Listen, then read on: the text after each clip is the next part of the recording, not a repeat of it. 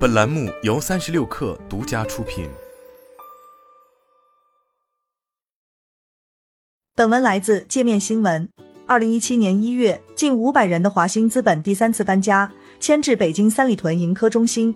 在一场暖楼性质的媒体见面会上，有人问包凡如何看待知乎上提出的华兴资本去包繁化。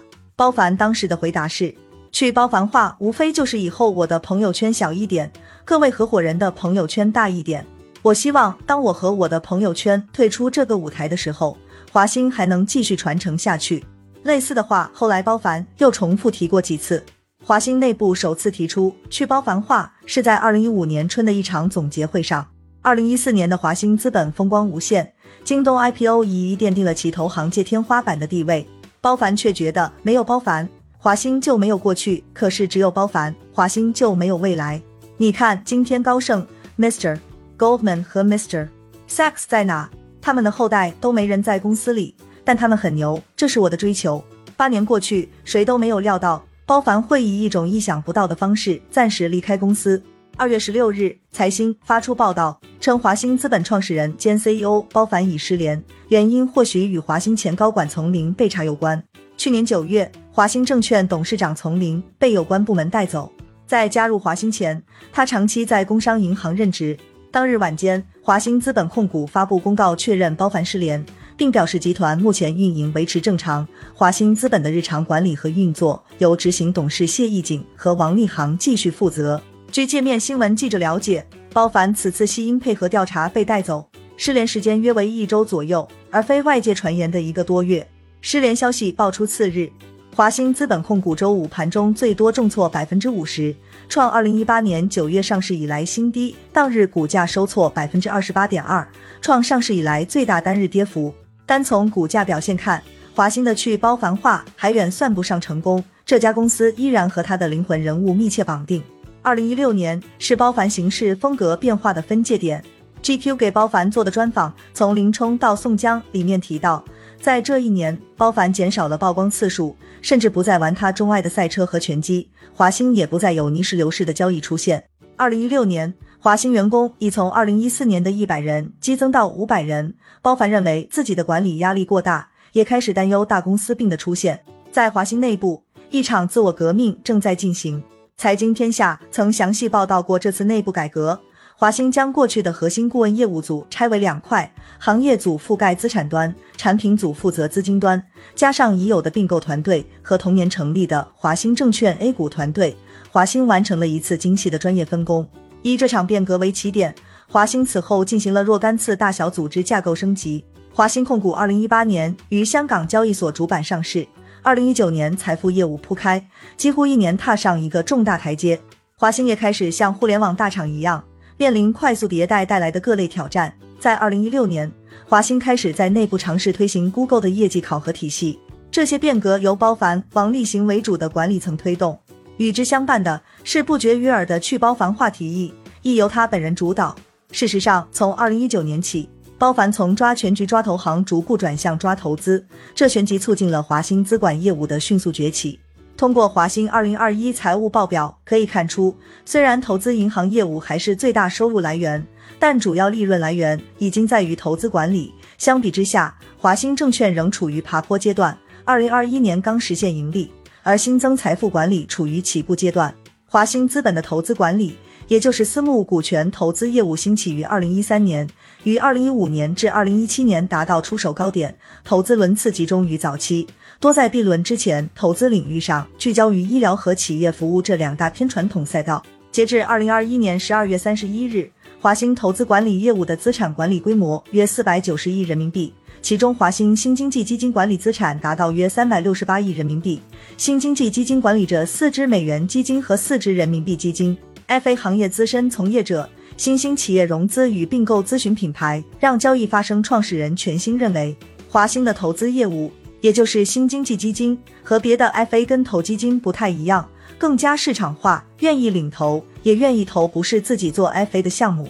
去年五月，华兴新经济基金完成第四期人民币基金三十亿元首次关账，这笔募资引人注目。根据青科统计的二零二二年前三季度数据。绝大多数大额人民币基金均由国资背景的管理人发起设立，只有规模小于一个亿的基金中，国资占比才稍低。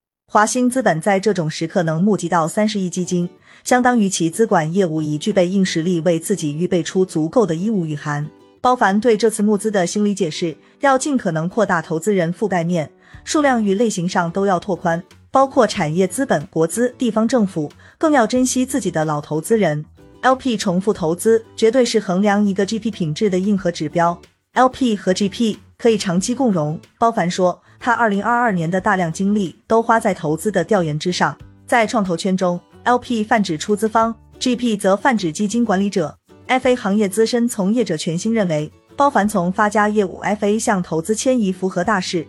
投资管理业务一般都比做 FA 业务赚钱，前者的收入很大程度依赖管理规模。每年收取固定的管理费，风险相对更低，收益更稳定。只要做大规模控制风险，就是稳赚不赔。全新表示，全新进一步解释了 FA 和资管在华兴内部的站位。FA 业务是华兴捕捉市场动态和维护江湖关系的抓手，而这一业务特点是市场波动对其影响较大，特别是十九年和二十二年的资本寒冬，FA 业务受到冲击很大。投资业务则是 FA 积累的信息和资源的变现。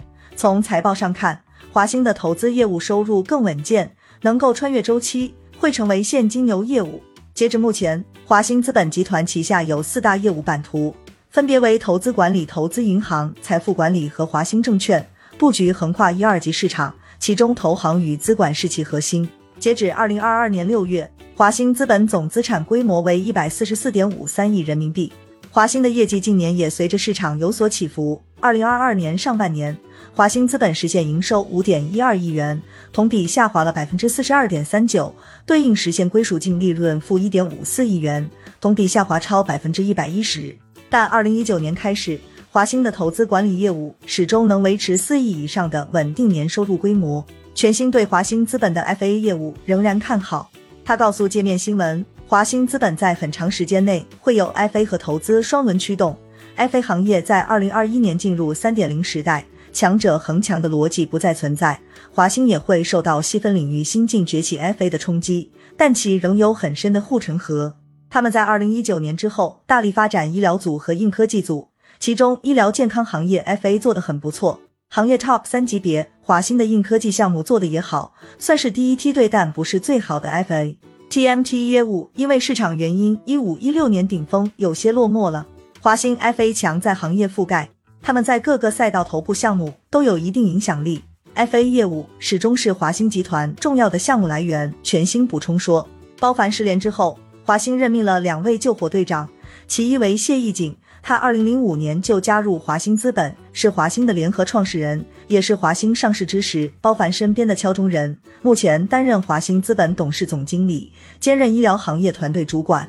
他负责的医疗行业团队是华兴最大的团队，无论是从投资数量还是投资成绩上，医疗大健康都是华兴资本的核心赛道。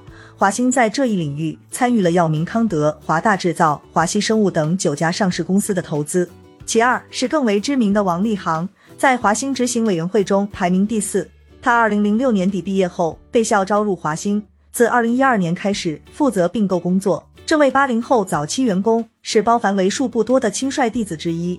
二零一五年是王立行的高光年份，他带领的华兴并购组风头一时无二，做成了十三起并购案。滴滴快递、美团点评、五八赶集、携程去哪儿四大经典并购都由他操盘。其中滴滴快的并购案，华兴是两方的独家财务顾问，这也是阿里系和腾讯系首次坐上同一张桌子谈判。通过王立行的精巧设计，这桩技术壁垒很高的交易仅用二十二天便完成交割。业内认为，谢义景和王立行一直是华兴仅次于包凡的二三号人物。据记者了解，包凡很早就开始花大力气培养能分担他工作的年轻人。二零一八年。华兴资本内部推出了年轻领袖计划，选拔出八零后中最有潜力的高管，花大力气培养。前后两期计划共计有十六个人。华兴证券总经理，内部人称向主任的向威就是其中一员。向威之外，二零二一年加盟华兴证券的副总经理马刚也有着强悍履历。包凡提到过，华兴资本下一代领袖标准，没有业务能力不能服众，在这之上才能谈以德服人，需要时间的考验。包凡强调，包凡失联次日，华兴股价遭遇腰斩。路透社援引一位认识包凡的人士评论称，只能说明华兴仍是一个关键人物为核心的商业模式，所以从企业治理来说风险比较大。其实，在从林加入华兴之后，华兴与雪球调研团做了一场会谈，包凡专门提到他在公司的影响并没有外界想象中大。投行的事儿我现在基本不管，都是从零向微管，这个状态至少三年了，外界可能没有任何感知。华兴内部很早提出要走机构化的道路，这个事儿其实一直在做。包凡当时还谈到了风险，恰恰是看到风险，就是公司对关键人士依赖的风险。如果想基业长青，就一定要很早去做布局。全新认为，所谓去包凡化，是希望业务发展去个人主义，建立完善的公司体系和管理架构，这是任何百年投行的基础。但不代表他不管业务和交出资源，只是只从台前退居幕后。虽然目前看来华兴内部无人能替代包凡，但如果有时间顺利过渡，王立航或许可以成为华兴资本的张勇，建立机制分散风险。华兴去包凡化的挑战现在才真正开始。